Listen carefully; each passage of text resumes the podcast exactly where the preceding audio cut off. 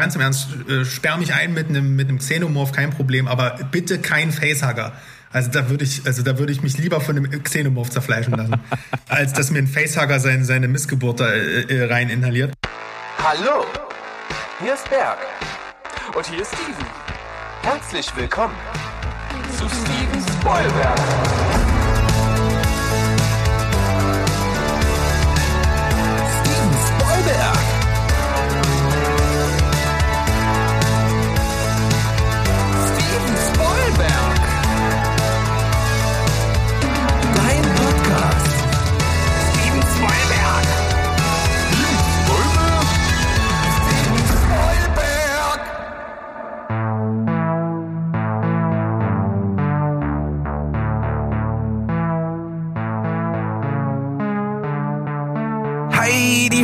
Welt da draußen. Wir sind wieder zurück. Steven Spoilberg, euer liebster Film- und Serienpodcast aus dem wunderschönen Leipzig, wie ihr ihn kennt. Mit Folge Nummer 42 heute schon. Wir gehen straff auf die 50 zu. Mo hat die schon überschritten und der ist heute nicht dabei. Was für eine Überleitung, finde ich krass. Weil wir müssen mal darüber reden, äh, was einem alles passieren kann, wenn wir das jetzt, wenn wir Schüler wären, ja, und wir würden jetzt euch als unsere Lehrer da draußen erzählen, warum wir heute den Mo nicht dabei haben. Ihr würdet sagen, komm, das hast du ja ausgedacht. Komm doch lieber mit, der, der Hund hat meine Hausaufgaben gefressen um die Ecke, das ist glaubwürdiger. Ja, bei, bei Mo haben Handwerker seinen äh, PC zerstört. Ähm, ja, was soll man dazu sagen? Deutsche Handwerkskunst. Also ich hoffe, er hat eine Hausratsversicherung. Aber es klang auf jeden Fall erstmal wirklich wie so eine Schulausrede. Du hast vollkommen recht, so, ne? Äh, Warum kannst du, warum bist du zu spät zum Unterricht gekommen? Da waren Handwerker und die haben meinen PC kaputt gemacht und der geht nicht mehr hochzufahren.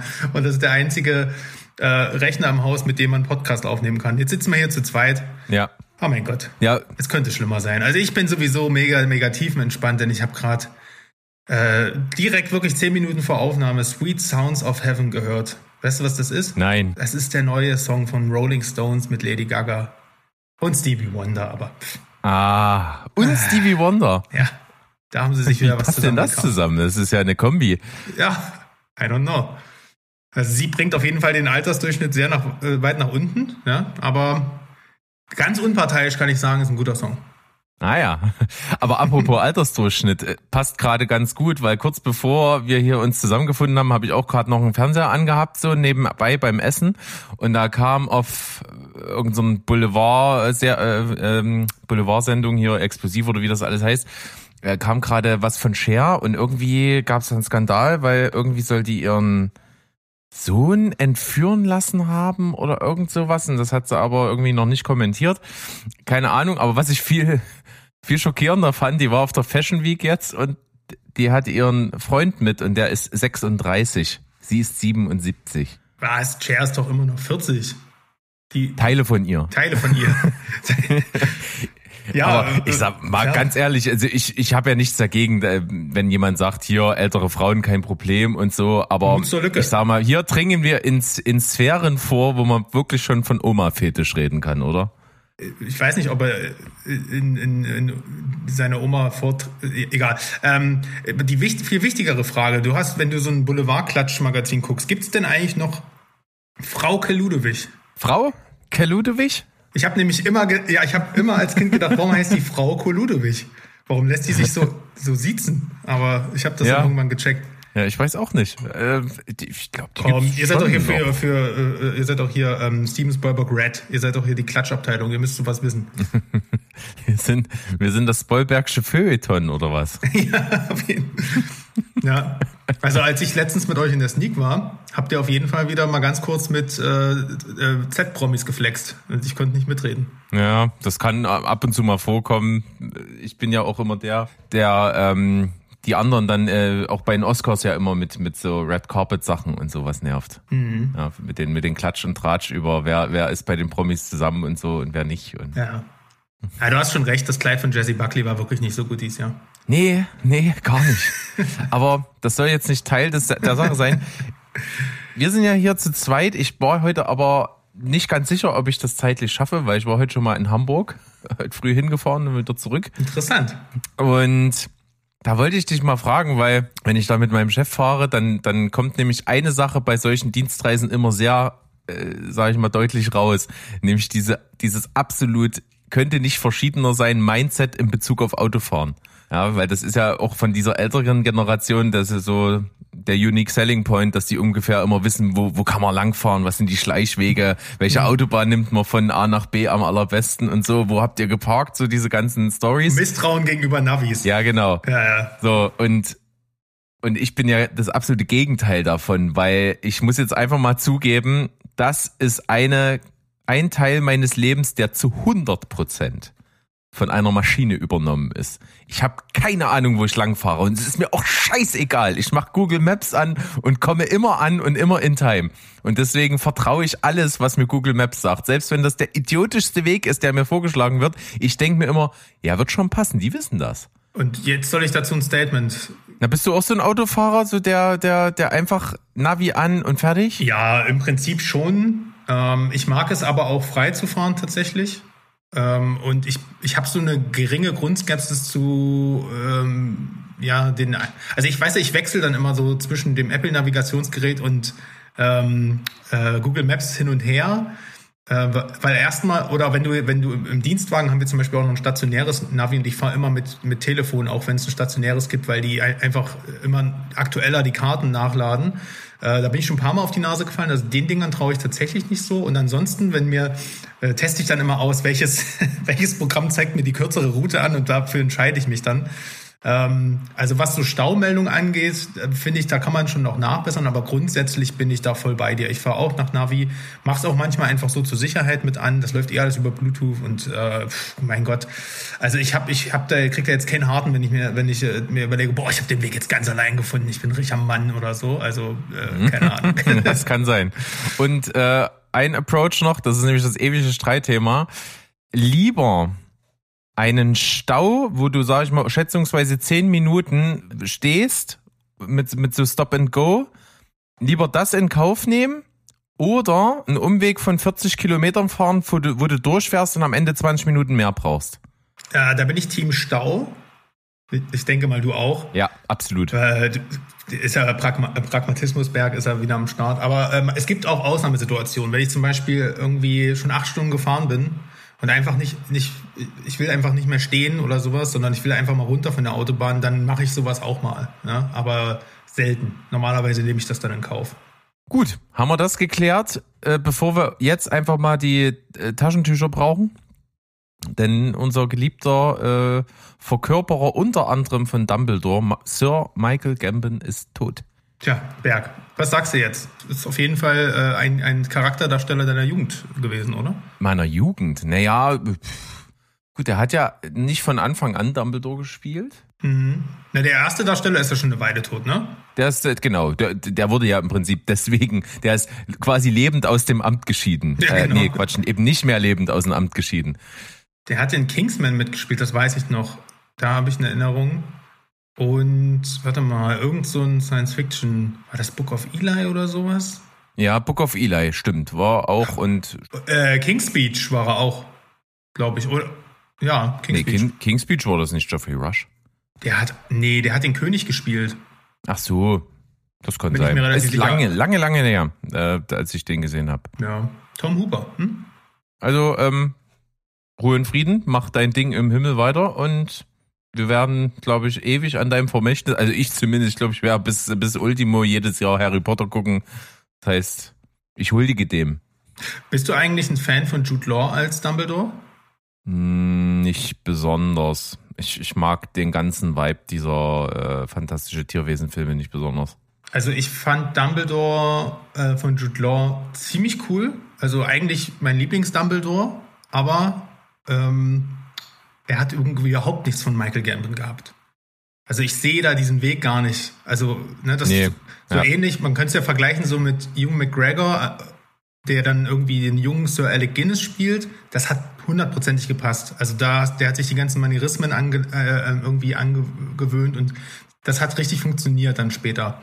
Musste aber auch reinwachsen. Bei Jude Law sehe ich das gar nicht, dass der Michael Gambon wird irgendwie. Und das Lustige ist ja, äh, der da gibt's ja so, eine, so einen Rückblick ne, in Teil hm, 6 oder so, wo der mit dem jungen Tom Riddle da am Anfang ist. Da ist der Bart ja noch nicht ganz so lang. Und das spielt ja jetzt nur eigentlich ein paar Jahre nach. Ach so, ja, ja. Also das ist so, wow, da hat's aber echt ein paar harte Jahre dann, Dumbledore. Ja? Das stimmt. Und auch der Weg von äh, von äh, äh, ganz moderner Anzug mit Weste, mit hochgekrempelten Ärmeln zu immer noch zwar Anzug, aber mit so ein so ein so alter Mann Seidenschal und dann zu Zauberer-Outfit. Zauberer, ja, genau. Aber das ist halt, ja, das, das hast du halt immer in diesen, diesen ähm, äh, Prequel-Geschichte. Das ist ja bei X-Men genauso. Michael Fassbender, der hier Dark Phoenix spielt in den 90ern und ein paar Jahre später ist er Sir Ian McKellen. What? Was ist passiert? Ja. Also da darf man nicht ganz so streng sein auf der einen Seite. Auf der anderen Seite ist das da auch wieder das Phänomen bei Fantastische Tierwesen. Schreibt nicht Harry Potter dran und ich glaube, ich finde es ganz cool. Mhm. Ja, das, äh, das haben wir ja immer wieder, ne? Das äh, hast du ja letztens auch mit Blond erwähnt. Ähm, das Festhalten an einer großen Marke bringt zwar Aufmerksamkeit, aber bringt auch Erwartungshaltung. Und das kann halt viele vom Kopf stoßen. Was auch viele vom Kopf stößt, ähm, sind. Was für eine Überleitung, ich bin beeindruckt. Ja, wir möchten nicht, heute nämlich nicht nur über Mo reden, sondern auch über Menas Moos. ich war auf dem Escalation Fest, Merk, äh, musste arbeiten. Ähm, ich habe quasi, wir haben, wir haben so. Du Armer. Ja, äh, also es hat Spaß gemacht, war trotzdem aber viel Arbeit. Ich, du kannst dir vorstellen, ich stand eigentlich quasi das, also das ganze Line-up durch in der Wall of Death, weil ich war quasi für die Actioncam verantwortlich. Ähm, auch Fotograben und sowas. Also wir haben Aftermovie produziert. Das müsste jetzt, wenn ihr das hört, schon raus sein. Auch auf dem EMP YouTube-Kanal könnt ihr mal reinschauen. Hat Spaß gemacht.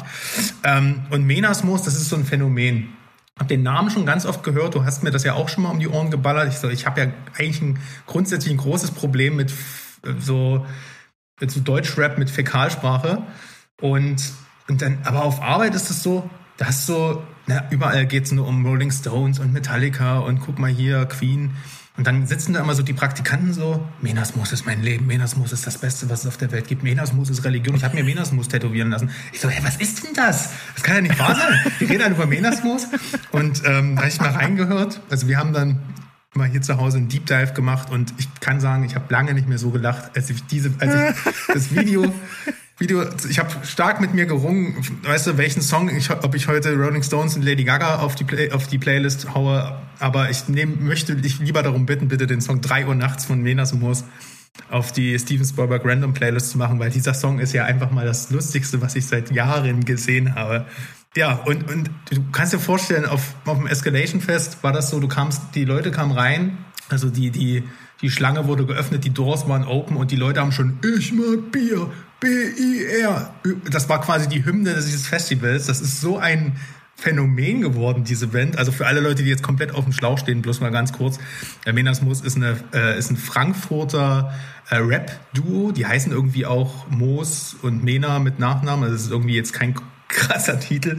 Ähm, das ist halt so eine Kombination der beiden Nachnamen. Und die sind so über Moneyboy und KIZ und ähm, irgendwie die 257er sind die halt so langsam so ein bisschen die letzten zehn Jahre immer größer geworden durch verschiedene Kollabos und haben jetzt halt auch irgendwie zwei Top Ten Alben schon, glaube ich, gemacht.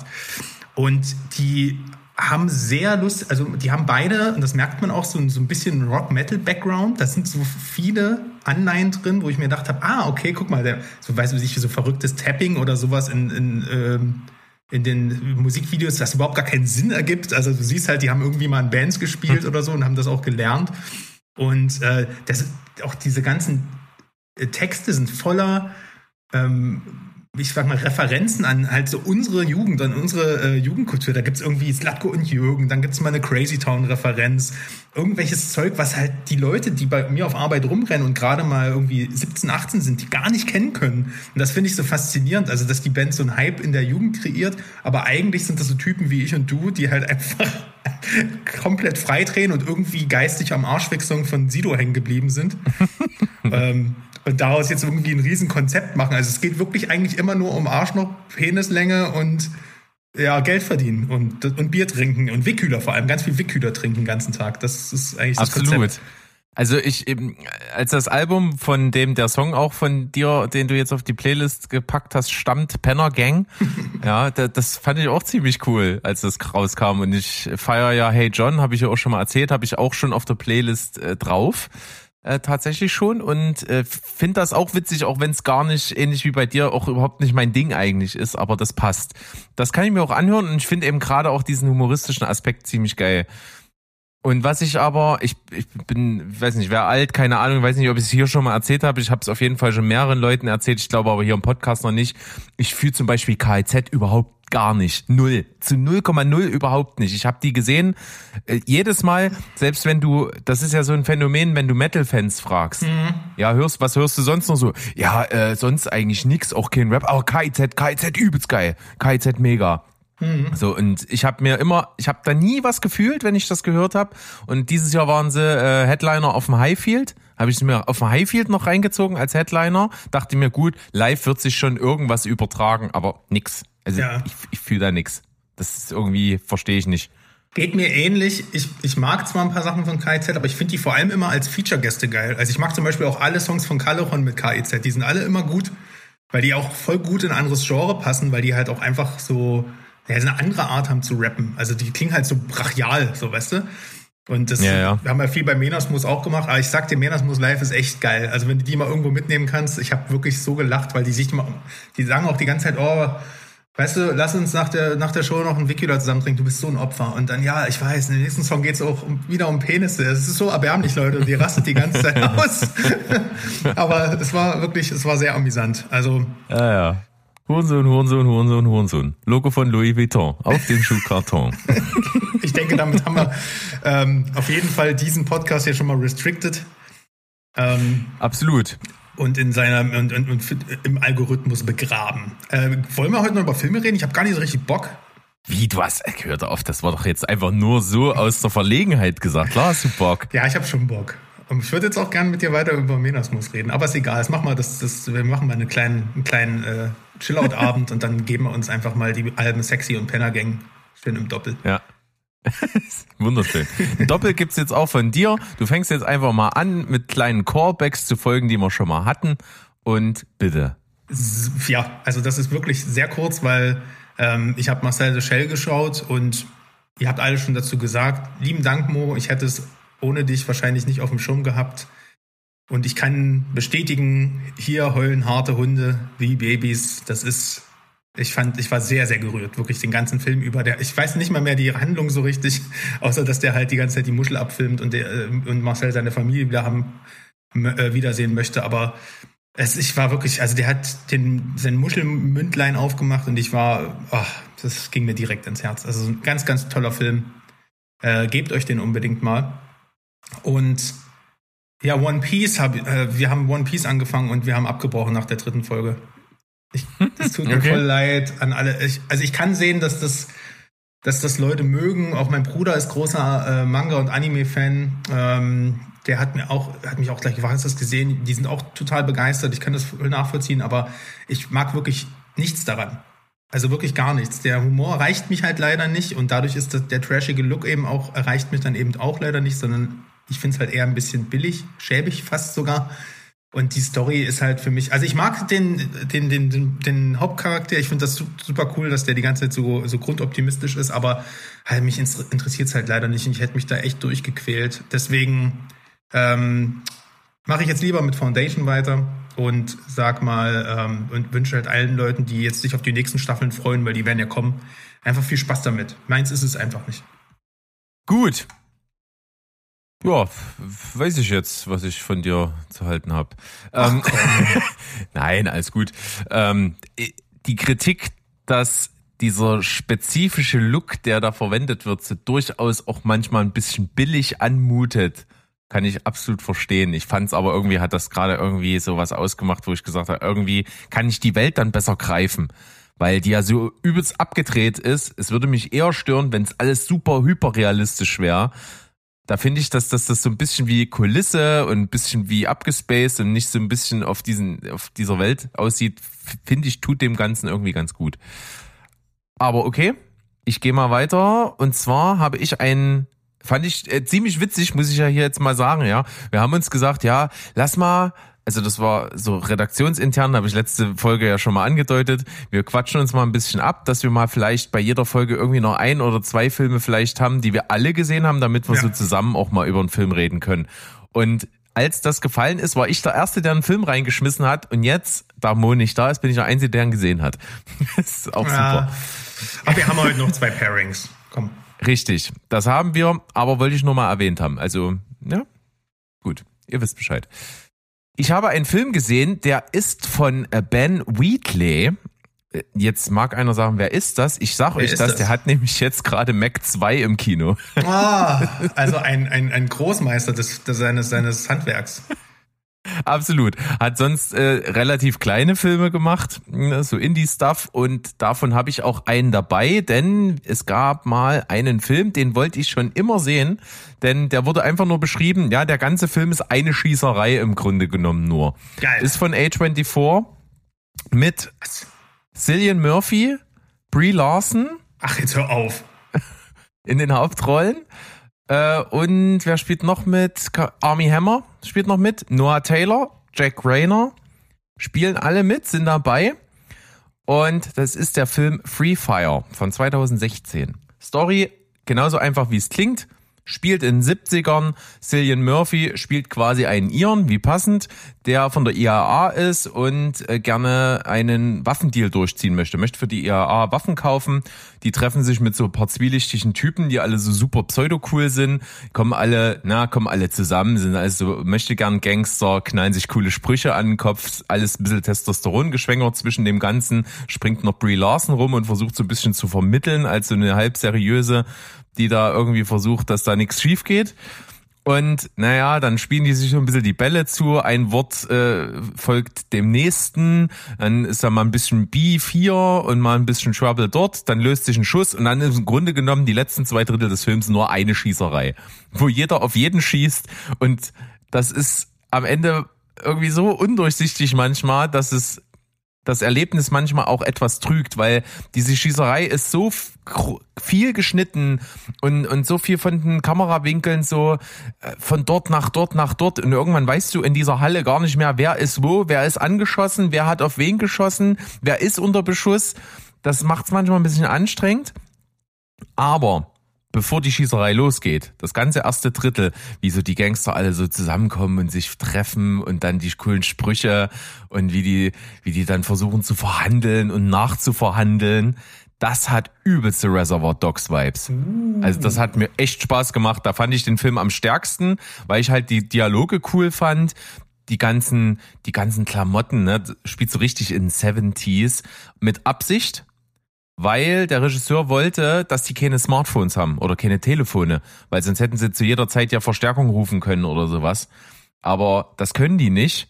Und ein Plot-Element ist eben auch, dass in dieser verlassenen Lagerhalle irgendwo im zweiten Stock auf einmal ein Telefon klingelt und die merken, scheiße, wir können Hilfe rufen. Das ist cool gemacht. Also man holt aus diesem quasi Kammerspiel-Setting echt viel raus. Es spielt wirklich nur in dieser Halle. Und es verhebt sich eben dann doch ein bisschen an dem zu wenig Grundplot. Also die Schießerei ist dann doch einfach ein bisschen zu chaotisch, bisschen durcheinander, aber dafür auch zu lang. So, das das macht's dann so ein bisschen, das schwächt's am Ende ab, ist aber trotzdem ein spaßiges Ding. Brie Larson ist cool, Cillian Murphy sowieso. Die anderen Sprüche kommen gut. Es gibt auch ordentlich Geballer. Also auch während der Dreharbeiten wurden von Anwohnern mehrfach äh, die Polizei gerufen, weil es einfach nur geschossen hat. Und das macht Spaß. Das ist ein cooler Film. Den kriegt ihr auf Amazon Prime jetzt. Ich hatte den, wie gesagt, schon ziemlich lange auf dem Schirm. Habe mich gefreut, dass er endlich mal irgendwo frei verfügbar ist. Und kann Free Fire eigentlich für solche Genre-Fans sowieso empfehlen. Und wie gesagt, so ein bisschen die Dialoge und sowas mutet so ein bisschen Richtung Reservoir Dogs an. Hatte ich mich so erinnert gefühlt. Okay, ähm, erste Frage. Wie heißt der Hauptdarsteller? Killian Murphy? Ach so, ich habe mich verhört. Ähm, Ja, natürlich. ja, und ähm, den, den hast du jetzt, also der ist von 2016, hast du jetzt quasi erst geguckt, weil er jetzt erst frei verfügbar war. Ja, da war immer relativ schwierig rankommen. Der war immer auch Ah. auf keinen Streamingdienst zum Leihen on Demand. Okay, ist ja manchmal so ein Studio-Rechte-Ding, weißt du? Kann ja auch, hätte ja auch sein können, äh, das, deswegen frage ich, das ist, dass es auch so einer dieser verschollenen Army Hammer-Filme ist, weil er wieder irgendjemand angeknabbert hat. nee, ich glaube nicht. Das war lange davor. Okay. Ja, ähm, das ist quasi ein Must-Watch für mich. Ähm, Schon alleine wegen dem süßen Cillian. Und äh, die anderen mag ich eigentlich auch alle. Und Geballer, ordentlich Geballer im Reservoir Dogs, der geht immer. Ähm, wird geguckt. Vielen Dank. So, wir haben. Also was ich richtig, äh, was ich noch kurz sagen will, ähm, warte mal, ich muss bloß mal kurz nach dem Namen suchen. Da war noch ein Schauspieler dabei. Ah ja, Sch, Sch, Scha, was, wie heißt der? Cha-Cha-Cha? Char Charlto Copley. Ah, der aus Ely ja, den hatte ich doch letztens erst in Beast genannt. Richtig. Den mag ich sehr und der aus ähm, aus, aus District 9 und Elysium. Der schießt hier in dem Film so einen Vogel ab, der ist so geil. Der hat Der eigentlich die geilste Rolle. Geil. Ja, der spielt halt immer so Wahnsinnige. Ja, der, der, der, der macht so ein bisschen Chef von den Waffenverkäufern Aha. und ist in so einem piekfeinen Anzug, so ein richtiger 70er Jahre Anzug mit so fetten, breiten Kragen in Pink und, und so und macht die ganze Zeit auf dicke Hose und versucht mit allen so rumzushakern und, und denkt, er ist der absolut geilste. Das, das macht echt Laune. Denk gut. Ja, wird, wird geschaut. Ist ja gut. Ich, wenn du jetzt noch weiter redest, dann mache ich den sofort an. Das geht ja jetzt nicht. Deswegen äh, kommen Nee. wir mal zum nächsten, weil das ist ein Film, bei dem wir uns abgesprochen haben. Und eigentlich gar nicht jetzt mal so, weil wir uns sehr krass drauf gefreut haben, sondern einfach nur, weil er available ist, oder? Also bei mir war es jedenfalls so. Ja, schon, weil wir reden von Elemental, den äh, letzten größeren Pixar-Film. Und ich bin großer Pixar-Fan. Also ich finde eigentlich keinen Pixar-Film wirklich schlecht. Muss ich ehrlich zugeben. Ich habe zwar nicht 100% gesehen, ich glaube Arlo und Spot habe ich nicht gesehen, obwohl der vom gleichen Regisseur ist wie jetzt Elemental. Geht mir genauso, ja. Ähm, und ich habe aber immer das Gefühl gehabt bei den Trailern, ah, ich glaube, das wird der schlechteste, den ich bis jetzt gesehen habe, in Anführungsstrichen. So, weil die anderen haben mir schon immer sehr viel gegeben. Also die meisten sind bei mir 8, 8,5, 9 von 10 oder sowas. Nahezu perfekt. Und deswegen war ich hier ein bisschen skeptisch. Weiß nicht, Oh, wie dir es ging. Oder Hattest du gar keine Erwartungen oder? Naja, ich habe so ein bisschen äh, neues Alles steht Kopf erwartet. So wurde ja auch so ein bisschen promoted, auch mit den Postern, mit den unterschiedlichen Elementen. Das hat sich schon sehr mit ähm, ne, Upside Down ist Alles steht Kopf, ne? Ja, ähm, hat hat sich schon sehr mit diesen Emotionen auch gedeckt und ähm, ja, also es ist auf jeden Fall ein Film, bei dem man merkt, dass Pixar nach so einigen Experimenten, äh, die sie in der letzten Zeit hatte, äh, hat, gemacht hatten, so mit Lightyear und Luca äh, und Soul, den ich eigentlich ganz gut fand, aber den fanden viele wieder nicht so cool. Und dieser Onward, der total gefloppt ist, äh, dass die es jetzt irgendwie auch wieder mal so, einen- so, so, so einen sicheren Hit brauchen. Ne? Man muss dazu sagen, es ist der 27. Pixar-Film mittlerweile. Also ist echt heftig. Ähm, und ähm, die letzten sind halt alle entweder gefloppt oder total auf, erst auf Disney Plus groß geworden. Und eigentlich ist es hier fast genauso gewesen. Ähm, der Film, als, äh, als Elemental in die Kinos gekommen ist, ähm, hat der quasi so wenig eingespielt oder quasi war erst ähm, nach Toy Story, war nach Toy Story, der 1995 äh, herauskam, ähm, der der nächst bessere Film vom Einspielergebnis. Also der hat so, oder anders gesagt, der ist der zweitschlechteste von diesen 27 Filmen gewesen. Wir haben ihn ein bisschen kompliziert ausgedrückt, aber du weißt, was ich meine. Also es ist richtig, Ich hab's nicht Ähm, verstanden. Ah, okay. Alle Filme von Pixar, ich sag's jetzt mal anders, sind besser gestartet als ähm, Elemental, außer Toy Story von 1995. Aha, okay. So schlecht ist der angelaufen.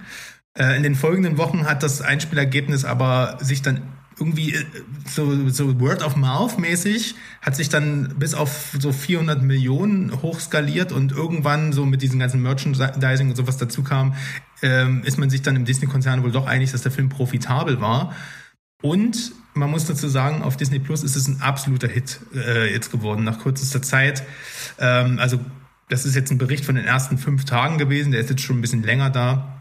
Hat er mit 26,4 Millionen Aufrufen äh, sich Platz 1 der meistgesehenen Streaming-Premieren äh, eines Films auf Disney Plus überhaupt erkämpft. Ne? Also damit äh, ist es eine, einer der Top 10 Streaming-Filmstarts aller Zeiten geworden. Also hat sein, äh, seinen Erfolg auf jeden Fall noch nachgeholt. Und ähm, wenn du mich fragst, eigentlich auch zu Recht. Es ist kein Meisterwerk von Pixar, aber es ist auf jeden Fall ein Nummer sicher Film, der mir eigentlich ganz gut gefallen hat.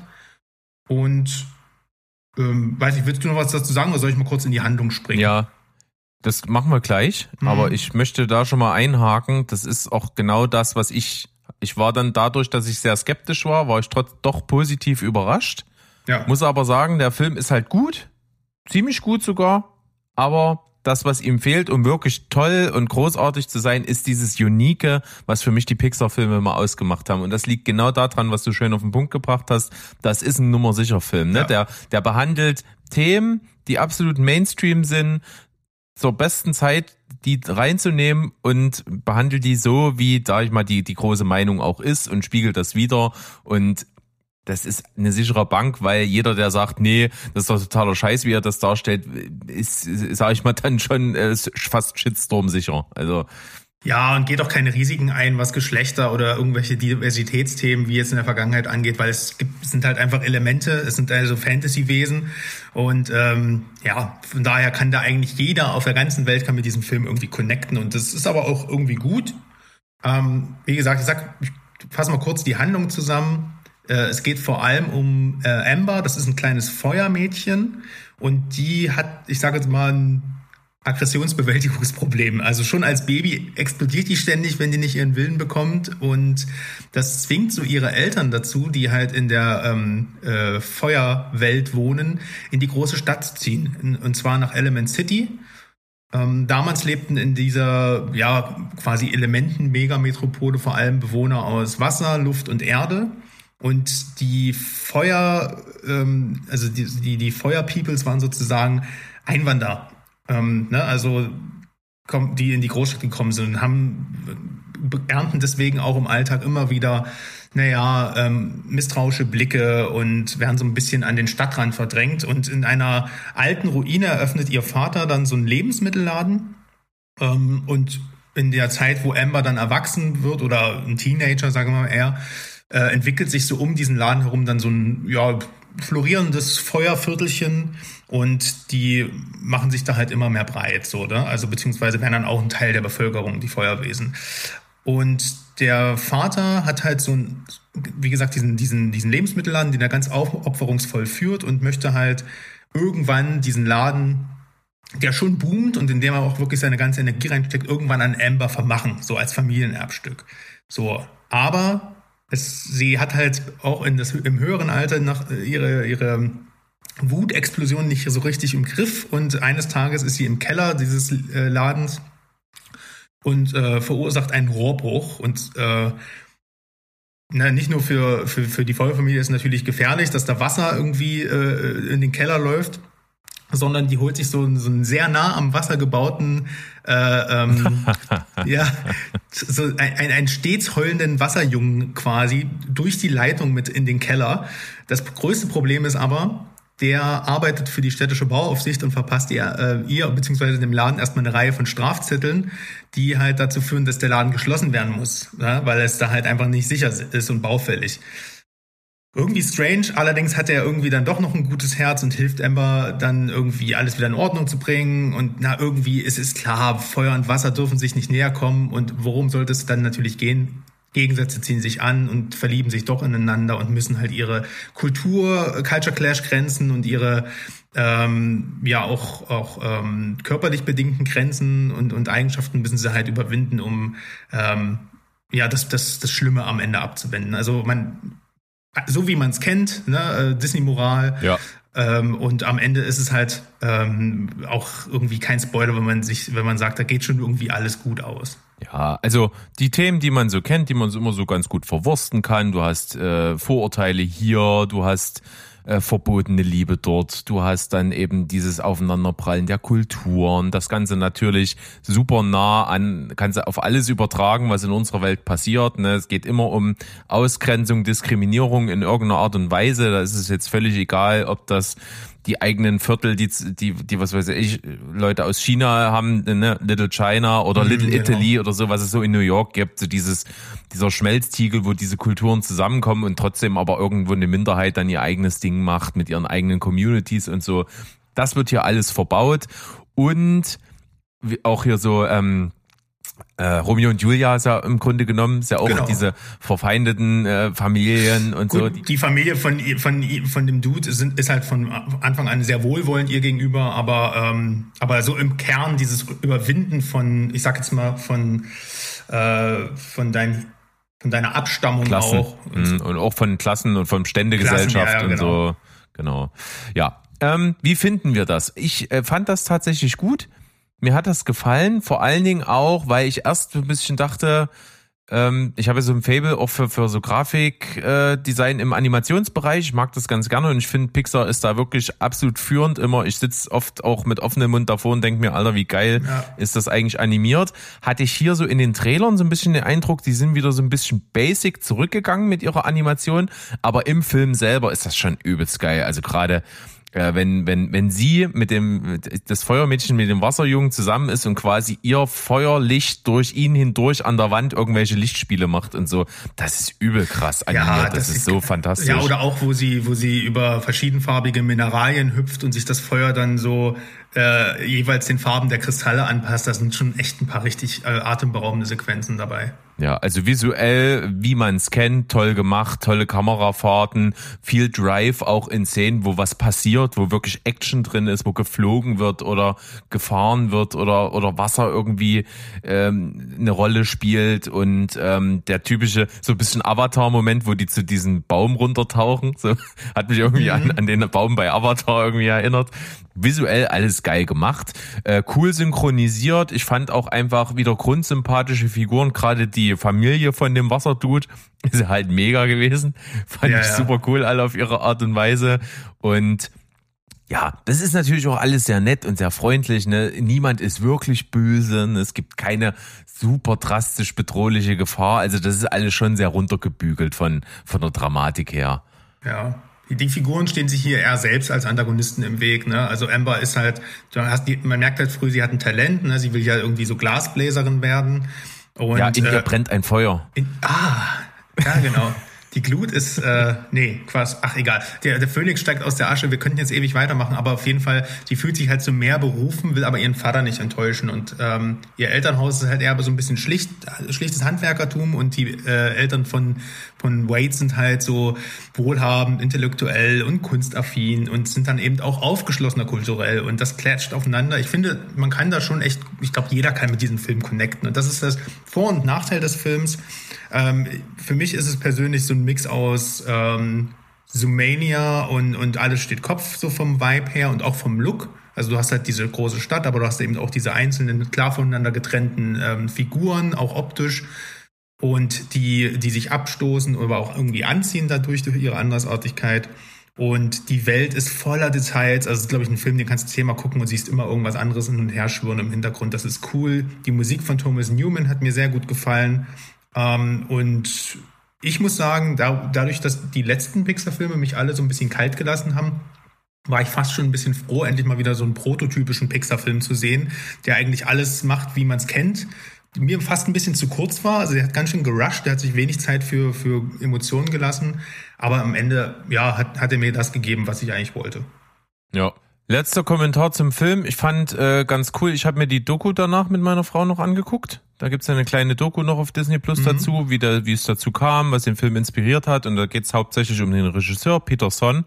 Und der hat da halt ganz viel von seiner persönlichen Erfahrung einfach reingebracht. Er ist auch das Kind von äh, südkoreanischen Einwanderern in den USA. Sein Vater hat auch Lebensmittelmärkte gehabt und er ist da quasi groß geworden, ist aber in Amerika geboren ist quasi genau diese Brücke. Er kennt eigentlich nur den ich sage jetzt mal in Anführungsstrichen American Way of Life, hat aber das Leben einfach nur kennengelernt über diese Brille, dass er quasi seine Jugend und sein, äh, sein Spielplatz war halt dieser Laden, dieser, dieser Lebensmittelmarkt von seinem Vater.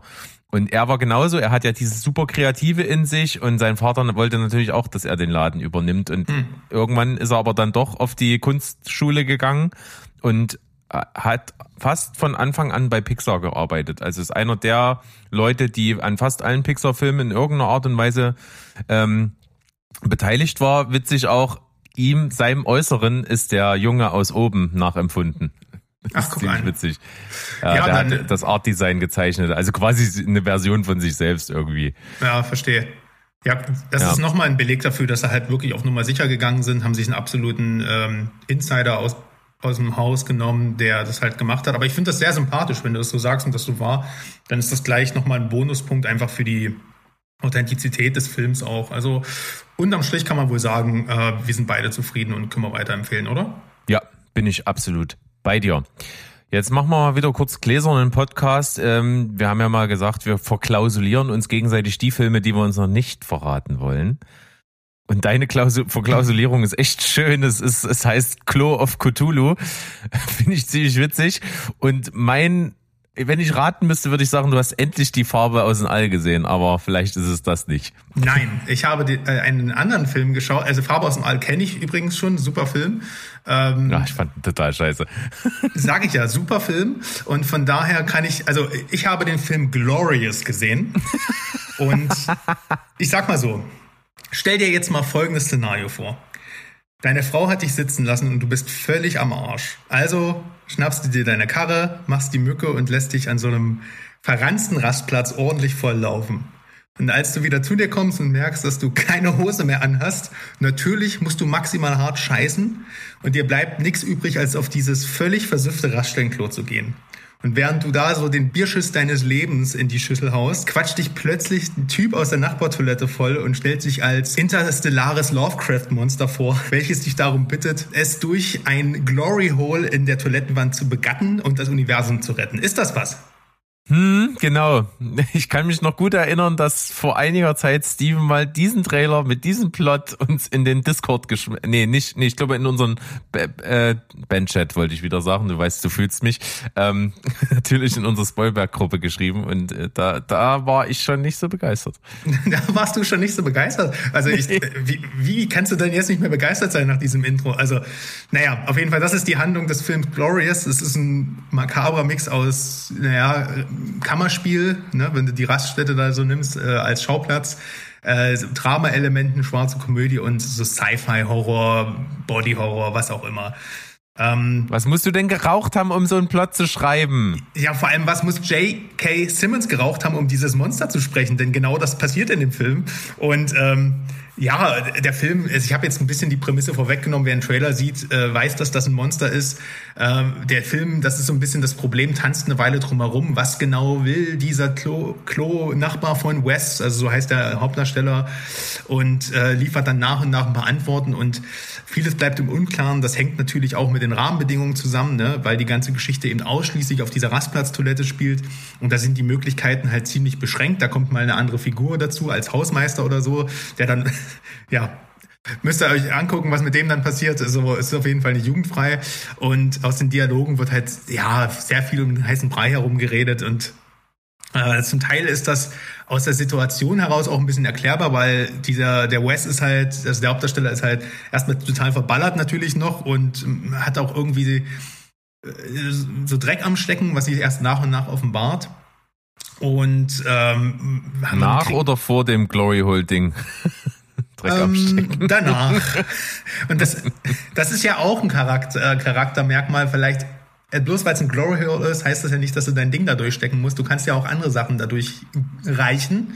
Aber das äh, überlasse ich euch, weil wenn ihr jetzt keinen Bock habt auf den Film, dann weiß ich auch nicht. Langweilig ist er jedenfalls überhaupt nicht.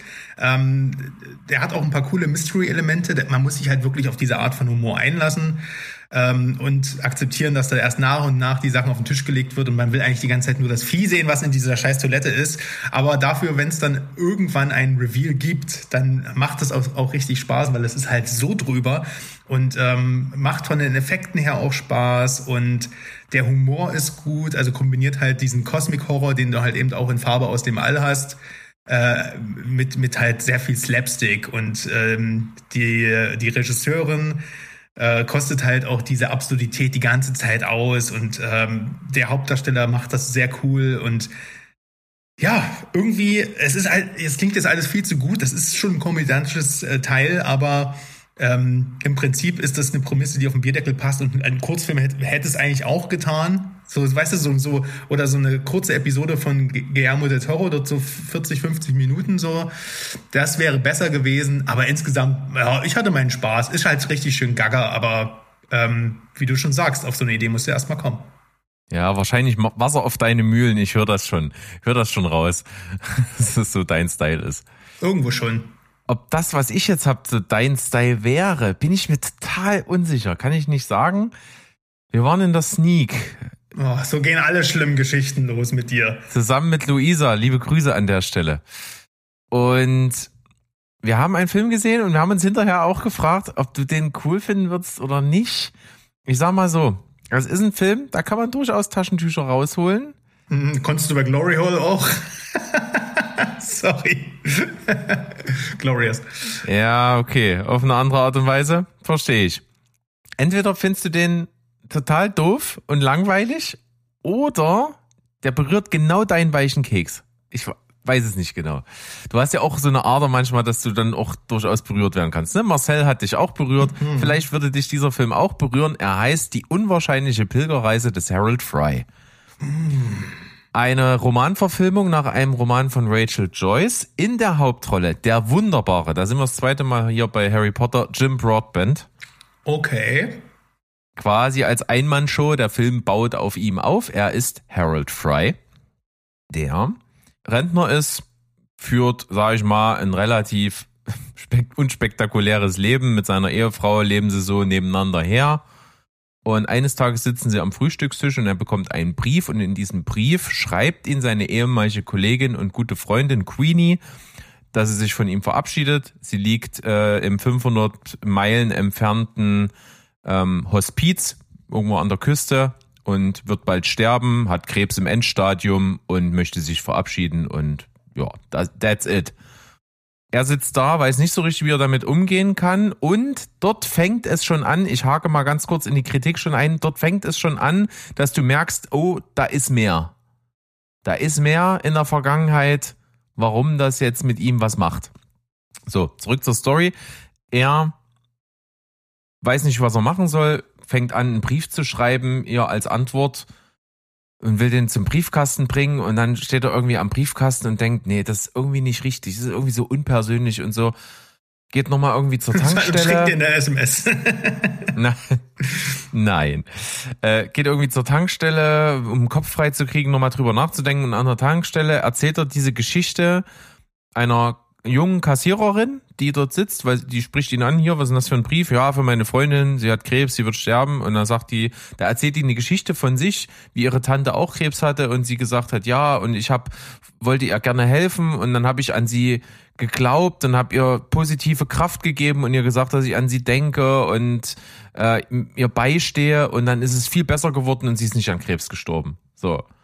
Und das ist der Moment, wo es in seinem Kopf Klick macht und er sagt, okay, ich muss wirklich was aktiv tun. Ich laufe jetzt dahin. 500 Meilen, er Rentner im, im, in feinsten Sonntagsausgehschuhen. Ich laufe jetzt los. Und das ist der Film. Seine Reise quer durch England, wie er versucht, zu seiner Freundin dorthin zu pilgern und sich von ihr zu verabschieden. Ähm, ja. Kennst du den Film A Straight Story? Möglicherweise. Weiß ich jetzt gar nicht. Der eine Film von David Lynch, der ab FSK 12 ist. Nee, dann kenne ich nicht. Und da will auch nur ein Bruder seinen, also seinen, seinen anderen Bruder am Ende des, des, also ein paar Bundesländer mit, fährt einfach mit einem Traktor die ganze Zeit und die ganze, die ganze Zeit wird er von Leuten, also es ist ein Roadmovie halt im Prinzip dann mehr. Aber erinnert mich von der Grundprämisse so ein bisschen daran. Also bei Straight Story war es schon sehr herzlich und hier klingt sie ja auch erstmal so, klingt wie so eine Mischung aus, könnte ganz herzlich sein, könnte aber auch sehr, sehr abgedroschen, äh, viel gut mäßig sein. Und gerade bei so Altersthemen ist das auch immer noch mal so ein bisschen leicht, kann, kann leicht kitschig werden. Wie, wie haben sie es denn hier gelöst? Du hast viele richtige Sachen gesagt und ich bin deiner Meinung, das steht und fällt damit, wie du es verkaufst. Wenn es zu plakativ ist und einfach nur auf so oberflächliche Emotionen abzielt, kann das auch schnell äh, dich gar nicht berühren, eher kalt lassen und dann wirkt so ein bisschen so, ja, wir drücken die ganzen Feelgood-Knöpfe und dann ist abgedroschen. Hier haben wir natürlich einen großen Vorteil, wir haben Jim Broadbent in der Hauptrolle und ich sag mal, was so 70 Jahre Schauspielerei mit so einem Gesicht alles anstellen können, ist schon ein bisschen der Hammer. So, ne, da kommt was rüber. Der muss kein Wort sagen und sagt damit viel. Das ist schon toll. Also Schauspiel-Elite auf jeden Fall. Ich bin super froh drüber, dass der wirklich auf dem, also so am Ende seiner Karriere, sage ich jetzt mal, auf dem, im letzten Abschnitt nochmal so eine geile Rolle auch kriegt. Einfach, das, das freut mich total und das macht Spaß, ihn dabei zuzusehen. Ich mag ihn auch wirklich gerne. Und das deutet sich, wie gesagt, am Anfang schon an und du kriegst immer mehr Häppchen über seine eigene persönliche Geschichte. Von sich selbst von der Beziehung mit seiner Ehefrau, von der Beziehung zu seinem Sohn und letzten Endes auch zu der Beziehung zu dieser Queenie, seiner Freundin, die damals seine Arbeitskollegin war. Und wie sich diese Geschichte häppchenweise entfaltet und mit jedem Stück, was du erfährst, immer mehr tiefer reingeht und das immer mehr erlebbarer macht, wie groß eigentlich diese Wucht emotional hinter all dem ist, was er da macht. Weil am Anfang wirkt so ein bisschen aberwitzig, ja. Er hat sich einfach so aus einer Schnapslaune raus in den Kopf gesetzt, er läuft 500 Meilen irgendwo durch England. So, aber das ist es halt nicht und das hat wirklich einen Hintergrund und das ist für ihn äh, wirklich wie so ein, wie so ein, wie so ein Weg, Buße zu tun. Also wie so ein, das ist was, was tief in ihn, was er braucht, um sich selber im Spiegel angucken zu können. So. Und das ist, hat mich emotional getroffen. Ich mochte das sehr fand das cool, war toll geschauspielert, äh, passieren coole Dinge, gibt so Forrest Gump Momente, wo dann die Presse so erfährt, ne, da pilgert, pilgert einer quer durchs Land zu seiner Freundin zu so einem Hospiz und dann sind natürlich andere Leute, die sich ihm anschließen und dann alle auch mit ihm wandern und so. Das ist witzig, dass das auch zwischendurch mal so aufgegriffen wird. Ist ja logisch, dass das so ein mediales Ding wird. Also da ist viel drin ich habe die Tiefe der Story gespürt, emotional ist es bei mir angekommen, deswegen kann ich ihn empfehlen. Ich mochte ihn sehr gern. Okay, also ich mag Jim Broadbent auch, ist ein guter. Ja, hat ja auch in Game of Thrones mitgespielt und in vielen, vielen anderen großartigen, äh, großartigen Filmen. Unter anderem zum Beispiel in Paddington, fällt mir gerade ein. Also das ist schon mal Richtig. wieder. Ähm, ja, ähm, von daher bin ich gänzlich abgeneigt, auch wenn ich vermute, den Film jetzt irgendwie schon zu kennen. Ja. Also, dass der wenig Überraschungen liefern wird. Aber ähm, wenn es den mal irgendwo for free gibt, dann ist es meiner. Klingt auf jeden Fall besser als der Film, den wir letzte Woche in der Sneak gesehen haben. ja, gebe ich dir recht.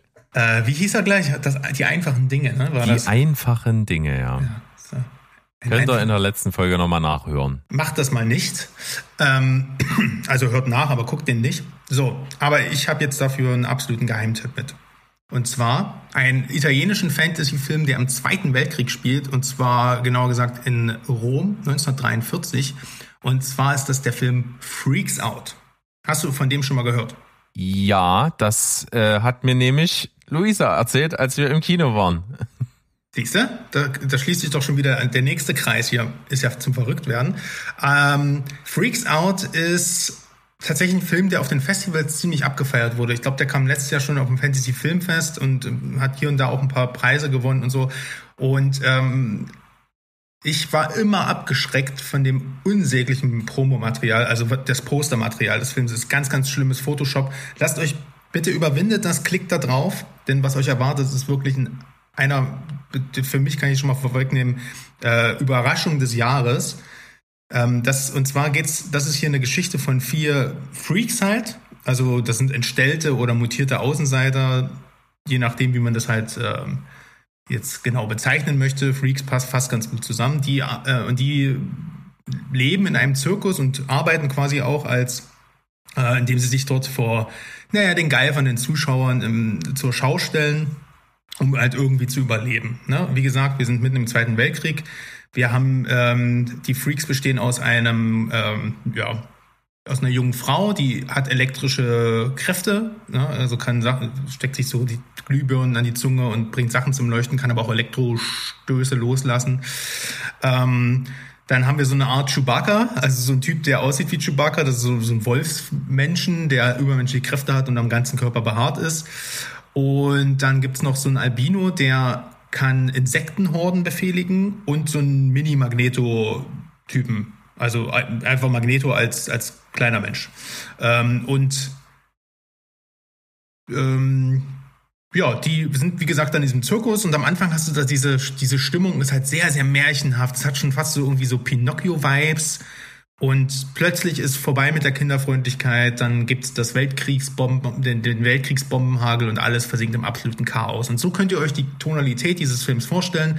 Das ist eine ähm, ja, Mischung aus Märchen und Kriegsdrama.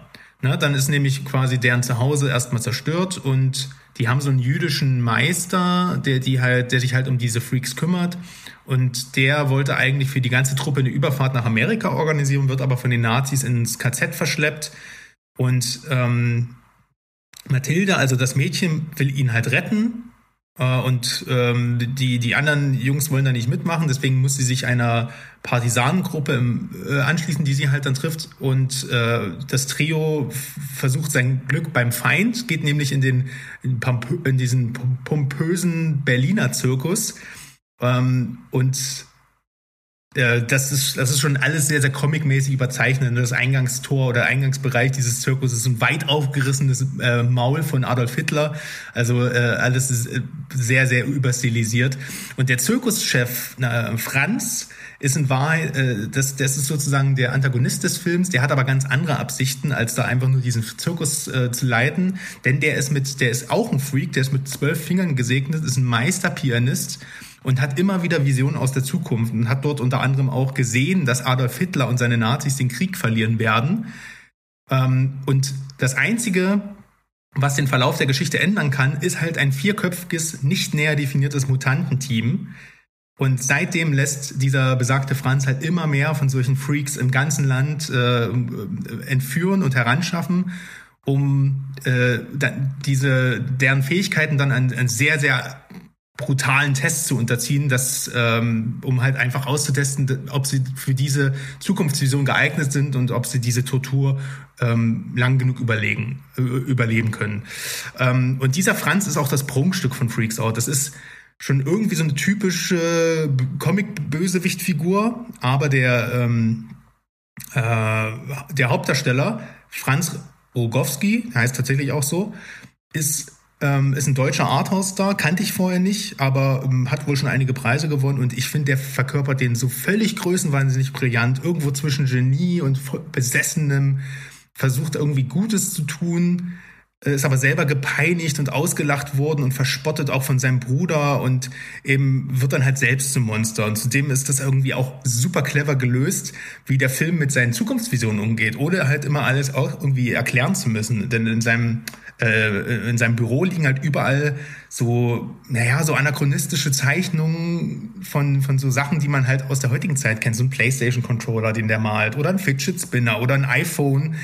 Und das, das passt überhaupt nicht ins Setting, aber macht ja halt total Sinn. Und wenn der halt dann seine Piano-Konzerte vor den Nazi-Bossen spielt, dann spielt er halt eben nicht Beethoven, sondern Creep von Radiohead. Und das ist ganz geil, wie der Film halt ganz äh, obwohl er halt eigentlich mal wieder ein Weltkriegsfilm ist, ganz viel moderne Popkultur durch diese Zukunftsvision einfach in den Film mit reinholt und das halt irgendwie auch logisch erklärt ist, zumindest in der Logik des Films.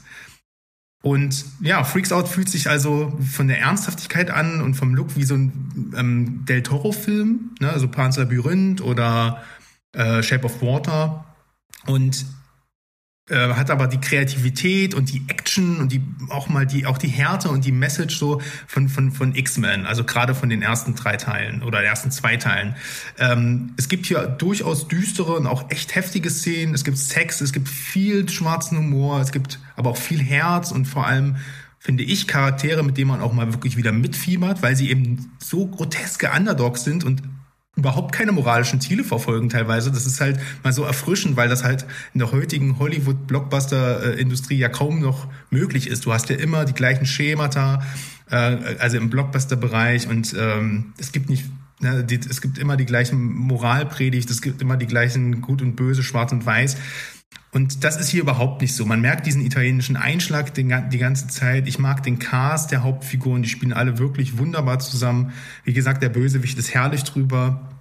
Und ähm, ja, der Film hat auch bis zum Ende, trotzdem er fast zweieinhalb Stunden geht, so viele Ideen und Überraschungen und Twists, dass ich irgendwie die ganze Zeit dran geblieben bin. Also ihr merkt schon, oder du merkst schon, meine ich bin, ich habe viel erwartet, aber das hat es nochmal getoppt. Also wirklich eine Überraschung für mich gewesen und bestimmt in meiner Top 10 des Jahres 2023. Also gönnt euch diesen Film, wenn ihr mal wirklich wieder gutes Fantasy-Kino schauen wollt. Gönnt euch Freaks Out.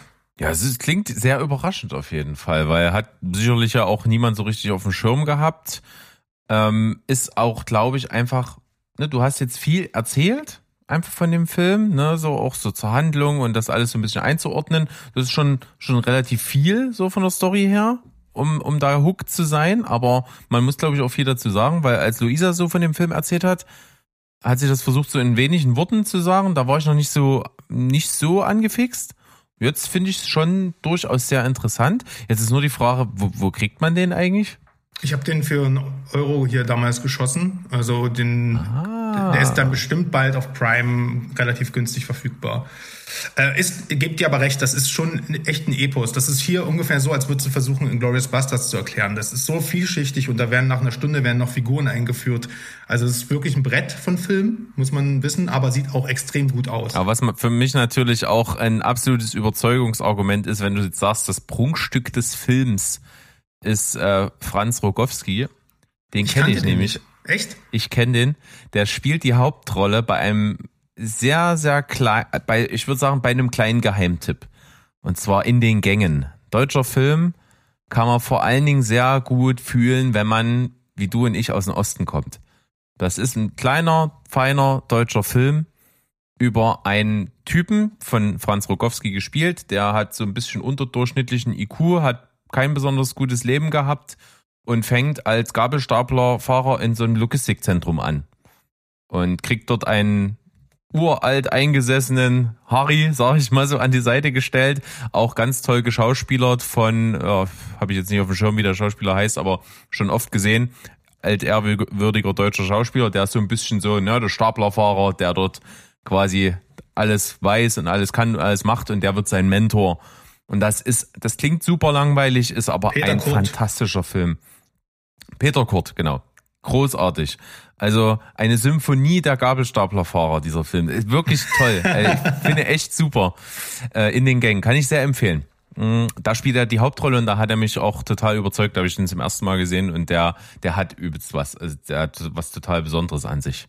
Ja, finde ich total toll, dass, ähm, dass der, also der spielt wirklich eine herausragende Leistung. Wäre das ein äh, Hollywood-Blockbuster, wäre der hier auf jeden Fall für den Oscar nominiert. Sehr, sehr gut. So, Jetzt kommen wir mal äh, von kleinen Geheimtipp-Perle zu auch quasi Geheim Geheimtipp-Perle, ja. Irgendwie quasi hier so die, die, die ganze Filmlandschaft irgendwie gerade so ein bisschen wie im Sturm erobert hat, kam ganz still und heimlich um die Ecke, räumt gerade Wahnsinnskritiken ab und schlägt Wellen. Und zwar auf Disney Plus verfügbar No One Will Save You. Kommt genauso still und heimlich um die Ecke wie die Hauptdarstellerin, möge man fast sagen. Caitlin Dever spielt die Hauptrolle. Ähm, die hat schon wahnsinnig tolle Sachen gemacht und hier spielt sie einen Film quasi alleine und quasi ohne Worte. Also es gibt, glaube ich, in dem Film zwei komplette Sätze und dann noch so drei, vier einzelne Worte und das war's. Äh, der kommt komplett ohne Sprache aus und ist trotzdem super spektakulär. Und das ist schon gerade von der Inszenatorik her was so frisch, wie man es lange nicht mehr gesehen hat. Worum geht's? Sie spielt eine junge Frau, die in einem ziemlich großen Haus auf dem Land alleine wohnt. Man kriegt so ein kleines bisschen Backstory, ne? Ihre Mutter ist gestorben und auch ihre beste Freundin wohl. Man weiß das alles nicht so genau und sie scheut sich auch so ein bisschen in die Stadt rauszufahren. Man weiß erst nicht so warum. Dann kriegt man so ein bisschen mit, ja, äh, sie wird von den Menschen gemieden, vielleicht sogar auch nicht gemocht. Das alles ist immer sehr im Dunkeln. Das bleibt lange Zeit ziemlich verborgen. Und Jetzt kommt ein Spoiler. Wir verraten euch, wie der Film ausgeht. Wenn ich's hören will, der hält sich jetzt die Ohren zu. Als wäre das nicht schon genug Setting, kommt dann der Moment, wo eine Alien-Invasion startet. Ja, hier wollte ich eigentlich den Spoil die Spoilerwarnung schon reinschmeißen. Ähm, aber vielleicht mach mir, die ab, mach mir die jetzt trotzdem mal rein, weil ich, ich bin mir nicht genau sicher. Ich glaube, es gibt Leute, die stoßen auf Disney Plus auf diesen Film und wissen das eben nicht. Und vielleicht, und man sollte so wenig wie möglich über den Film wissen. Deswegen, wenn du nichts dagegen hast, würde ich jetzt einfach kurz Spoiler-Jingle und dann lass über den Film reden, oder? Ja, die Sirene habt ihr gehört. Ich habe die vielleicht auch äh, nochmal äh, ein bisschen vorher eingefügt, bevor ich sage, dass es eine Alien-Invasion ist. Nee, Alien-Invasion geht schon klar. Ich glaube, das steht auch im Beschreibungstext, äh, Text, wenn du den einklickst, fällt ja. mir gerade ein. Ne? Das Und es passiert okay. ja auch sehr schnell. Ja. Also das ist nach nicht ganz 15 Minuten, glaube ich, passiert's schon. Genau. So, und ähm, dann handelt eigentlich der restliche Film davon, wie diese Alien-Invasion so abläuft. Und man muss ja mal dazu sagen, Alien-Invasion, egal in welcher Form. Ne? Alien kommen entweder runter in Form von irgendwelchen Monstern, Wesen, sonst was, oder besetzen quasi äh, parasitär irgendwelche Menschen und nehmen die Gestalt von Menschen an und kontrollieren sie. Ist ja absolut der alte Hut. Der älteste Hut der Filmgeschichte, wenn du so willst. Es ist schon fünf Milliarden Mal verfilmt worden. Das ist eigentlich abgedroschen, aber, ganz großes Aber, das fühlt sich hier so fresh wie seit langem nicht mehr an. Ja, gebe geb ich, geb ich dir vollkommen recht. Also das ist, kann man vielleicht auch mal vorweg sagen, wenn mich ein was an dem Film gestört hat, dann war es wahrscheinlich die Darstellung der Aliens, weil das ist schon sehr, also weiß ich nicht, wer mal eine Folge Twilight Zone geguckt hat oder irgendeinen alten Marsmenschen-Film, sie haben mich, ja, hat nur noch gefehlt, dass sie aus den Fingern pissen. Ähm, also so klischeebehaftet sind die. Ihr wisst, was ich meine. Ja. Ähm, und das hat aber auch sein, natürlich seinen, seinen Hintergrund, aber das war für mich erstmal ein bisschen so, so what, äh, wirklich, das habt ihr euch einfallen lassen. Wir haben äh, in letzter, äh, in letzter Zeit solche coolen Aliens wie zum Beispiel in Edge of Tomorrow gehabt oder so äh, die wirklich Oder wie bei vor allen Dingen äh, den kleinen, kleinen Bruder im Geiste von Edge of Tomorrow, wie hieß der? The Tomorrow War? Genau. Ja, der, da waren auch die Aliens. Da fand ich das Creature Design großartig. Also und selbst im Krieg der Welten, der ja eigentlich auch quasi so der Urvater der Alien-Geschichten ist, äh, aber in dem Remake von, von, von Steven Spielberg waren die Marsmenschen auch cool umgesetzt. Äh, oder Marsmenschen, aber weißt du, die Lookalike. Jetzt, hier sind es wirklich so Lookalike Marsmenschen, wie man sich das so in den 50s und 60s hat vorstellen lassen. Mal mit kleineren Armen, mal mit größeren Armen, aber im Prinzip wisst ihr jetzt alle, wie die Viecher aussehen. Aber das war es eigentlich auch schon. Alles, das hat nichts damit zu tun, dass die nicht absolut ähm, überzeugend äh, Schrecken erzeugen, also sowohl für die Hauptdarstellerin als auch für uns, weil es, ich finde, in dem Film gibt es einige echt saftige Thrill-Momente. Also wenn die Alien-Attacke erstmal losgeht, du hast es schon gesagt, geht relativ zeitig los, dass, es, dass, der, dass der Film zu einem, ich würde sagen, es ist eigentlich ein Home-Invasion-Thriller. Äh, ähm, dann nutzt die, äh, dann, dann, dann nutzt dieser Film die Atmosphäre und dieses ähm, äh, und, und die Umgebung des Hauses so gut, dass du quasi in jeder Ecke kannst du äh, schaffst du ein anderes Szenario, ein anderes Setting. Also gibt es zum Beispiel so ein Katz und Maus äh, Mausspielchen so um eine Kühlschranktür herum. Das fand ich so gut und so beklemmt, weil du auch nicht wusstest, ähm, ist, wie sie da wieder rauskommt. Ist sie jetzt in Sicherheit in dem Moment oder ist sie jetzt gerade ausgeliefert, weil du ja auch nicht weißt, in, in welchen, wie können die Viecher überhaupt Geräusche wahrnehmen, wie können die sehen und auf was reagieren die eigentlich so, ne? Und das sind ja alles so Sachen, das, das, das, äh, das, das spielt sich in ihrem Gesicht ab und in meinem, in, wahrscheinlich als Zuschauer in dem Moment auch, weil ich absolut ratlos bin, wie, wie ich mich selber verhalten würde. Ja. Und das schafft allerlei Momente, die sehr, zwar irgendwie ein bisschen unvorhersehbar sind, aber dann auch manchmal so ein bisschen äh, so ein bisschen künstlich anmuten, was einen öfter mal so kurz denken lässt, ah, okay, sehr plot-convenient, was jetzt so passiert, ne? Da sind immer mal wieder Sachen, ne, die Aliens wirken total übermächtig, total unfehlbar und dann kriegen sie es einfach nicht geschissen, die zu töten, so. Das, das, das hat mich manchmal so kurz gestört, aber wenn du dann das Ende von dem Film siehst, dann weißt du, okay, wir haben, glaube ich, gerade keine Alien-Invasion gesehen. Ich gehe jetzt mal auf eine ganz große Bedeutungsebene rüber. Naja, wir sind ja im Spoiler-Teil. Also, ne? also ich, ich glaube, das ist ein Film über, über ihr persönliches, psychisches Auseinandersetzen mit ihrer Vergangenheit. Und das ja. ist nur irgendwie ein visueller Motor, um ihr diesen Schrecken in ihrem eigenen Kopf und in ihrer eigenen Welt, die zusammengebrochen ist, irgendwie begreifbar zu machen. Da sind natürlich solche Sachen. Da kommt nämlich auch dazu, vielleicht kennt die auch nur Aliens so. Deswegen stellt die die sich auch in der Form visuell genauso vor, genau, wie man es eben kennt. Das, das ist nämlich vor allem, äh, das, darauf wollte ich hinaus. Deswegen hat mich das am Ende gar nicht mehr so gestört. Auch die fliegenden Untertassen und der, der Skybeam und sowas. Das ist ja alles so, wirklich so 0815 ähm, Lehrbuch Alien-Invasion, ähm, dass es ja schon fast wieder ein Hommage eigentlich ist. Also einerseits ist der Film eine Hommage an wirklich so alte Filme.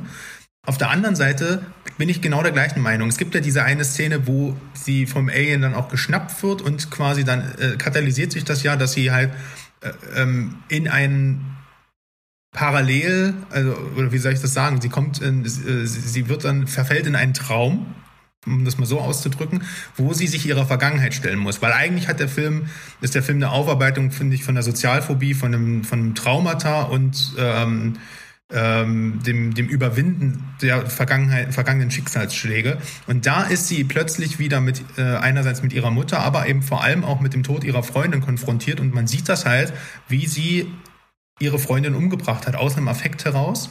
Das zeigt uns der Film. Und damit konfrontieren sie ja auch die Aliens. Und sie kann ja dann auch entsprechend, weil sie das überwindet, kann sie ja nicht mitentführt werden.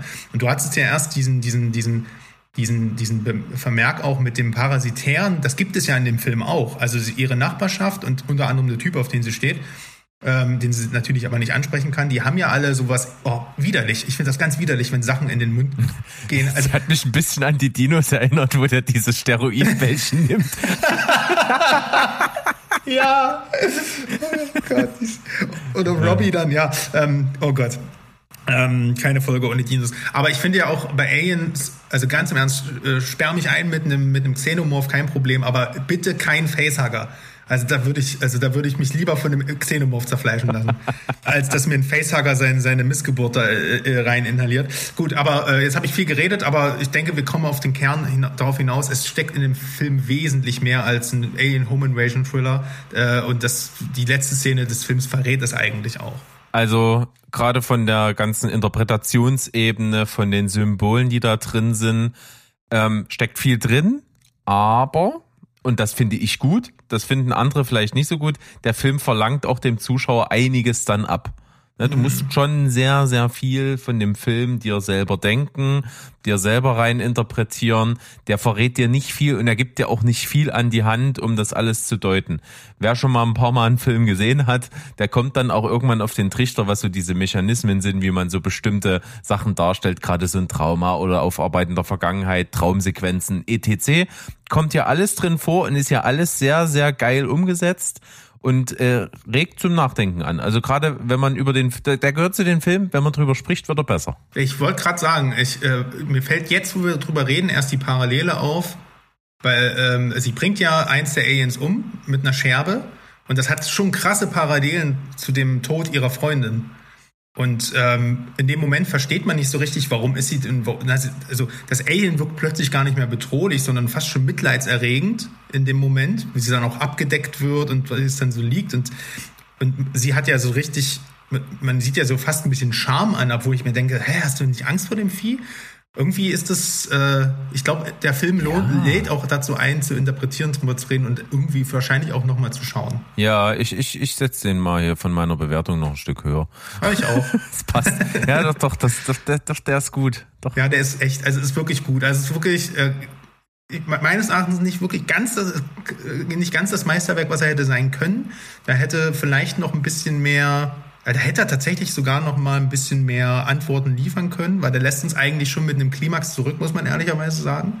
Auf der anderen Seite ist es halt, hat er, ne, der hat ja so ein paar in, Parallelen zu Science, einfach so vom Setting und vom Szenario her, bietet aber schon mehr Horror und mehr Action. Also es gibt hier diese typischen Kellersequenzen und ich finde, diese waren lange in dem Film nicht mehr so gut. Also ich habe mich hier durchaus des Öfteren mal erschrocken, als eine Puppe umgeworfen wurde oder sowas. Dann macht der Film, der macht der Film schon keine Gefangenen und ist halt einfach richtig, richtig gut inszeniert.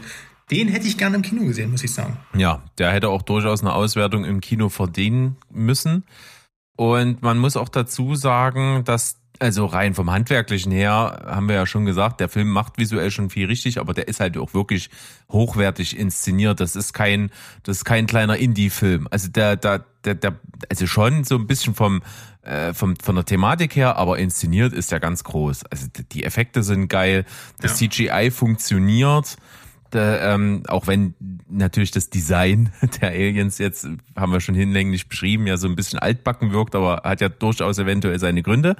Und äh, die Action ist gut, das Color Grading ist mega. Also mhm. ich, ich habe mich total erinnert gefühlt an äh, Ozark. Ozark sieht vom Color Grading her genauso aus die ganze Serie lang. So türkis äh, ja. zu Jahren getränkt, ja. Ja, es Ja. ist wirklich, ist wirklich sehr schön. Catelyn Dewar macht einen super Job, also empfiehlt sich hier absolut. Stimmt, haben wir noch gar nicht gesagt, oder? Dass die absolut fantastisch ist Es ist eigentlich. wirklich fantastisch, also großartig. Zuletzt in Dopesick ähm, ist schon eine Weile her, fand ich sie schon atemberaubend gut. Scene-Stealer. Unbelievable. Das habe ich ja leider nicht gesehen, aber jetzt bin ich auch Fan. Also sie hat was total Einnehmendes und wie gesagt, sie, die Kamera ist so oft bei ihr, das hat schon fast so Parallelen wie bei Mother, äh, wo die Kamera die ganze Zeit auf Jennifer Lawrence ist. Hier ist es nicht ganz so krass. Es gibt hier schon ein paar Perspektivwechsel, aber sie trägt den Film komplett. Und ähm, es bewahrheitet sich mal wieder, Leute mit Puppenhäusern, da ist auf jeden Fall einiges schiefgegangen. Oh ja, das ist, mal- das ist auf jeden Fall ein Setting für einen Plot, der dich zu Tode auch manchmal erschrecken kann. Also, No One Will Save You. Alle, die ein Disney Plus Account haben, sollten das schauen. Das ist der heiße Scheiß dieses Jahr, glaube ich. Geht auf jeden Fall in unsere besten Listen. So viel kann man, glaube ich, schon mal sagen an der Stelle. Und ich finde auch, äh, alles, was da zum Interpretieren einlegt, macht total Spaß. Die Zweitsichtung äh, ist auf jeden Fall in greifbarer Nähe, könnte man durchaus hier mal nochmal einen Blick riskieren. Als du es jetzt gerade nochmal so komplett ausformuliert hast, äh, wie das inszeniert ist, wo die erst jetzt Alien tötet, das ist schon, ja doch, das, das hat sehr viel Ähnlichkeit in der Szene mit ihrer Vergangenheit. Ja, Geil, geile Ja. Nummer. Und ich finde auch zum Beispiel, was, was diesen, dieses ganze Fantastische und, und dass man das einfach hinterfragt, was man sieht, äh, sehr untermauert, ist ja auch, du hast diese, diesen, diesen Standard-Alien-Look. Trotzdem sieht jedes Alien, was vorkommt, anders aus. ja. So, und ne, da- das unterstreicht ja auch wieder diese ganze verschiedenen Formen, die die Ängste und so in einem wieder, wieder hervorholen. Ne? Und die werden ja auch immer größer und auch ab und zu mal bedrohlicher und dann wieder doch nicht. Und Dann dieses kleine, ne, wo ihr dachtest, hä, was ist denn das? Aber das ist auch mega creepy. Also das, ja, also das, wie gesagt, da steckt viel drin und ich bin auch, das, ähm, ich denke, das ist auch ein Beweis dafür, ähm, dass sich das durchaus lohnt, dass wir uns solche Filme hier ab und zu auch mal absprechen, weil ich hätte nie, wir hätten nie über den Film, über den Film kann man nicht reden, wenn man nicht sagt, weil man halt einfach nichts spoilern möchte. Also man kann ja gar nicht über den Film reden, wenn der andere den nicht geschaut hat. Deswegen hat, sie, hat das hier schon durchaus Sinn gemacht und ähm, jetzt habe ich fast wieder Bock, den direkt wieder anzumachen. ja. Also wir können jetzt quasi, wir sind durch den Spoiler-Teil durch. Wir können als Fazit hier ans Ende ja auch wirklich nochmal stellen. No One Will Save You, geiler Film, toll inszeniert, lädt zum Interpretieren ein, bildet euch euer Urteil, seid euch gewahr, dass auch, wir mal, viel Action und auch äh, gut Horror mit drin vorkommt, aber ihr bekommt eine fantastische Hauptdarstellerin, die ohne ein einziges Wort eigentlich zu sagen, diesen Film komplett trägt. Diese Grundstimmung ist creepy und es ist eine der Überraschungen des Jahres. Gibt's nichts mehr hinzuzufügen. Also alle Freunde von Sci-Fi, Horror und Thriller rein damit, reinziehen. Befehl. Jo. Und wir ziehen uns jetzt schön unseren Feierabend rein, denn den haben wir uns verdient. Mhm, ja. Wir gehen jetzt raus hier und äh, freuen uns auf die nächste Woche. Da bin ich nochmal da. ja, hast du morgen Brückentag, Berg? Ich denke schon. Ah, Ich bin mir noch nicht ganz sicher. Ich bin auf jeden Fall heute, wo die Folge rauskommt, bin ich in Berlin zum Konzert. was machst du? Äh, Die Artist Murder, äh, Fit for an Autopsy, Ach ja, hat's erzählt. Hast du Whitechapel. gesehen, wer jetzt der Sänger ist? Nein, hab ich Der noch nicht gesehen. Soll ich dir verraten? Ist egal. Es hat ja die, der, Sänger von Aversions Crown ist jetzt an Bord. Ah, Da haben sie an. nicht äh, keinen schlechten Fang gemacht. Für alle Leute, die komplett auf dem Schlauch stehen, können wir vielleicht noch mal hinten ranhängen. Die Artist Murder haben ein neues Album rausgebracht. Äh, Godlike heißt es, glaube ich. ja, genau. Ist so, äh, für, also Mo, für dich, es ist keine Musik, die du dir anhören würdest, lass es einfach sein. Es ist brutaler Deathcore mit Geknüppel die ganze Zeit.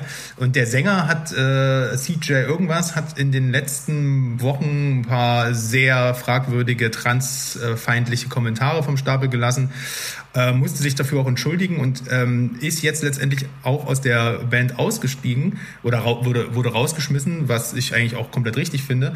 Ähm, das Geile ist nur, das Album ist, ra- äh, ist released worden, digital schon mit dem neuen Sänger und niemand hat es erstmal mitbekommen.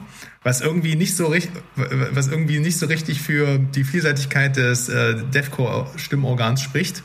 Ähm, wenn es nicht mal die Die Hard-Fans wirklich gecheckt haben. Also, aber dann, als es gepostet wurde von der Band, das Statement, CJ ist raus, wir haben einen neuen Sänger und der kommt auch mit auf Tour. Alle so, oh, CJ ist unersetzbar. Wie könnt ihr den rausschmeißen? Oh, Die Artist Mother ist für mich gestorben. Das finde ich schon wieder sehr lustig. Ja, und dann übrigens, äh, das neue Album, was jetzt rausgekommen ist auf Spotify, das ist schon mit dem neuen. Das Genau. haben wir vor einer Woche den einschreien lassen. Richtig krass, ne? Und vor allem, also das auf Vinyl und auf CD ist es ja trotzdem noch mit CJs Stimme erschienen. Das konnte man ja nicht rückgängig machen. Das wird dann wahrscheinlich so ein Sammlerding. Aber wurdest du einfach aus der digitalen Welt rausgeputzt, ne? Tja, das So wird mit uns hier nicht passieren. Unsere Stimmen, die, die hier die äh, Kommentare und Fakten zu Filmen und Serien in den Äther knüppeln, die werden für immer in Nullen und Einsen gebannt sein. Da könnt ihr euch sicher sein. Und unsere Stimmen kann man nicht so leicht ersetzen, würde ich sagen. Nee, wir kommen ja aus dem Osten und wenn Steven versucht so zu klingen, als käme er aus dem Osten, dann hört man, dass er es nicht ist und da hört man schon den Unterschied. Deswegen gibt's auch uns. So, Schluss damit. ihr haut jetzt mal rein. Ihr habt einen schönen, eine schöne Woche.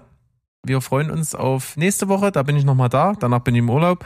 Und ihr zieht euch Menersmoos rein. Vielleicht Die Artist Murder, wenn ihr Bock habt. Und auf jeden Fall No One Will Save You. Ihr habt einen Auftrag. Rolling Stones und Lady Gaga Tschüss, ciao und goodbye. bleibt spoilerfrei. Ja, auch Lady Gaga ist Pflichtprogramm. So, Mach, macht das echt gut. Muss man jetzt wirklich mal ganz unvoreingenommen sagen. ganz unvorein, wie bei Top Gun. Äh, da auch.